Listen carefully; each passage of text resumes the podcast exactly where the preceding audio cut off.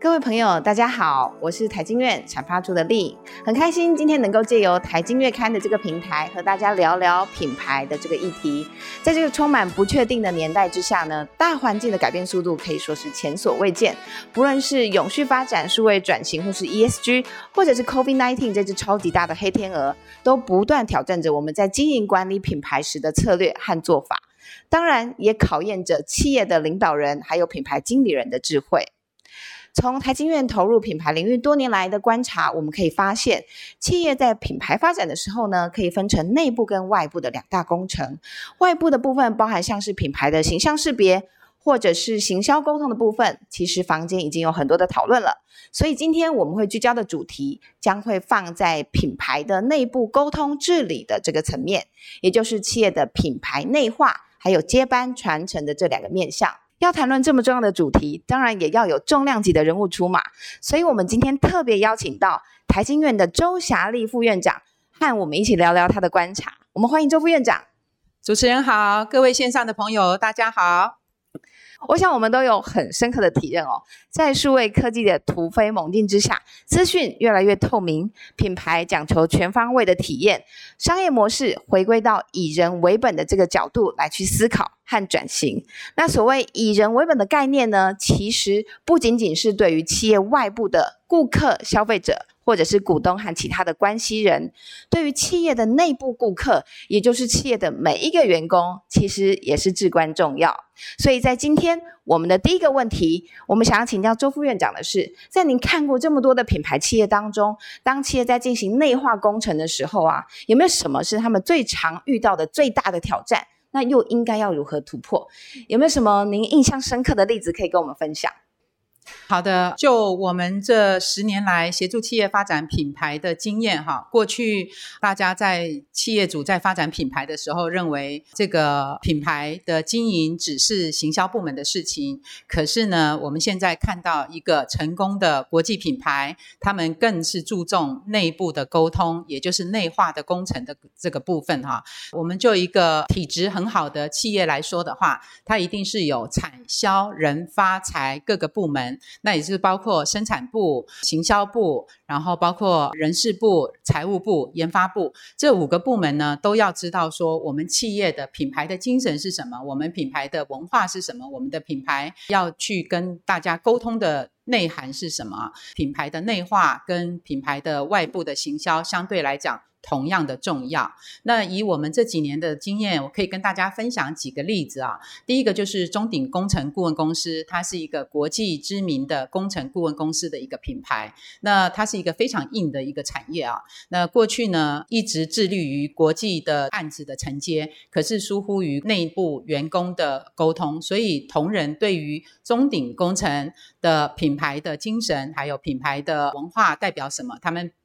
其实不是那么的清楚啊。第二个案例呢是这个联发科。那我记得联发科当初来找我们做品牌辅导的时候呢，他们也跟我们沟通到，就是联发科的研发产品都非常非常的强。可是呢，联发科在散布各地的员工还有经销商代理商，其实对于联发科要传递的品牌的内容是什么并不清楚。然后第三个案例呢是台达电，我想大家都知道，台达电是一个体质经营非常好的公司。那他们的品牌长郭珊珊跟我们讲，当初他。进入担任品牌长的第一个工作呢，就是在全球台达电的员工的这个沟通，他让全球的台达电的员工都知道我们台达电要传递的这个品牌的精神、品牌的内容是什么哈。那也就是说，我们所谓的表里一致。那我们对外沟通的时候是要展现我们企业或者我们产品的品牌力，可是呢，我们对内沟通的这同时呢，也相对来讲重要，因为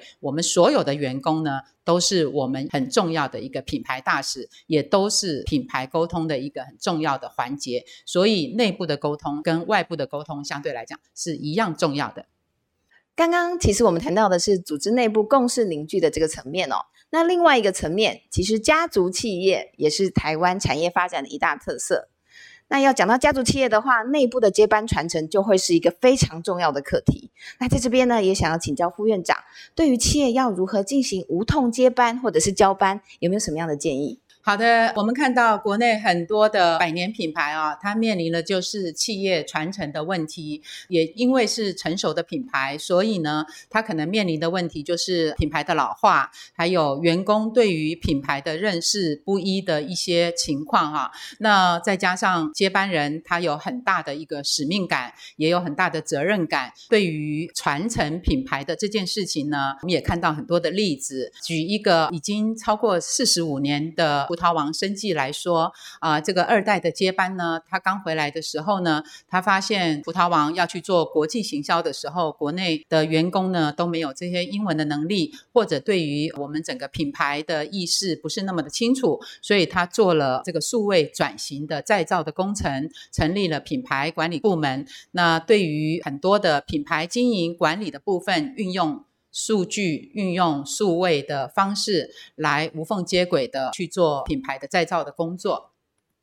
哇！葡萄网真的是一个很有名的一个例子哦。但我们也知道，其实台湾有很多 B to B 制造业的一些企业，那有没有什么样这样子的案例也可以跟大家做分享？哦，的确，台湾最擅长的就是 B to B 的企业啊。那举一个例子，中卫口罩、中卫材料公司啊，大家都知道是说它是一个超过七十五年历史的品牌。那过去呢，它的品牌给人家的印象呢，就是一个医疗卫生的产品。那产品非常的多元。那第三代回国之后呢？以第三代的专长，它本身来讲，它就是设计。那他希望能够把中卫的这个产品跟这个品牌呢，去打造国际化，要有不一样。随着时代环境的改变，它以设计为出发，那从内部沟通去找到他们最强的一个产品，那把中卫的口罩。塑造成为一个具时尚的一个代表，不只是因为疫情的关系让中卫的产值能够蓬勃的发展，更是因为它的成功的转型，让它从一个医疗的产品，从一个 B to B 的公司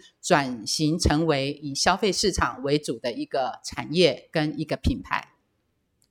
哇，刚刚这样听起来，会发现要品牌发展真的是一门需要长期投入的大工程哦。所以在最后一个问题的部分呢，我们也想要请教副院长哦，您认为成功的品牌企业啊，通常会具有什么样的特质？那有没有什么样的建议可以提供给想要往品牌领域发展的这些朋友们？好的，我们看到国内外，尤其是国际上面哈，成功的大品牌哈，我们发现它有几个特质。第一个很重要的就是老板的承诺，老板的 commitment。老板以身作则，他对于他自己的企业，对于这个产品，他的品牌，他自己的想法，那他能够不只是说以身作则，他能够全心全力，甚至他带着团队一起来做品牌的发展，这是最重要的。然后第二个呢是全员的共识，全员的共识就是。我们这个员工对于我们产品的品牌，对于我们企业的品牌，大家是不是都有一致的共识？都对我们自己的品牌感到骄傲？这个是第二个，我觉得非常重要的。那第三个其实也是基本的，也就是我们的产品力。企业发展品牌，如果你的产品不好，那事实上你光只是说我们有很好的品牌是没有用的哈。那最后我觉得很重要的就是我们前面就已经有一直有提到表里合一。所谓表里合一，就是我这个企业要发展一个品牌，我对外呈现的品牌的文化是什么？同样的，我对内我在呈现的品牌文化是要一致的。也就是说，譬如说，我们说我们的品牌它是一个有温度、有热情，然后是照顾消费者的一个好品牌。可是，如果企业回到我们自己内部的沟通的时候，呃，员工他根本不觉得说我的企业或者我的这个公司给我的感觉是一个很温暖、很有爱心，甚至注重员工福利的公司的话，那其实它就不是一个表里合一的一个品牌啊。所以我个人会认为说，企业要发展国际品牌或者发展一个好的品牌，表里合一非常的重要。那老板的承诺非常的重要。那员工的认同非常的重要啊！这是以上我对于企业要发展成功的品牌，我觉得非常重要的几个因素。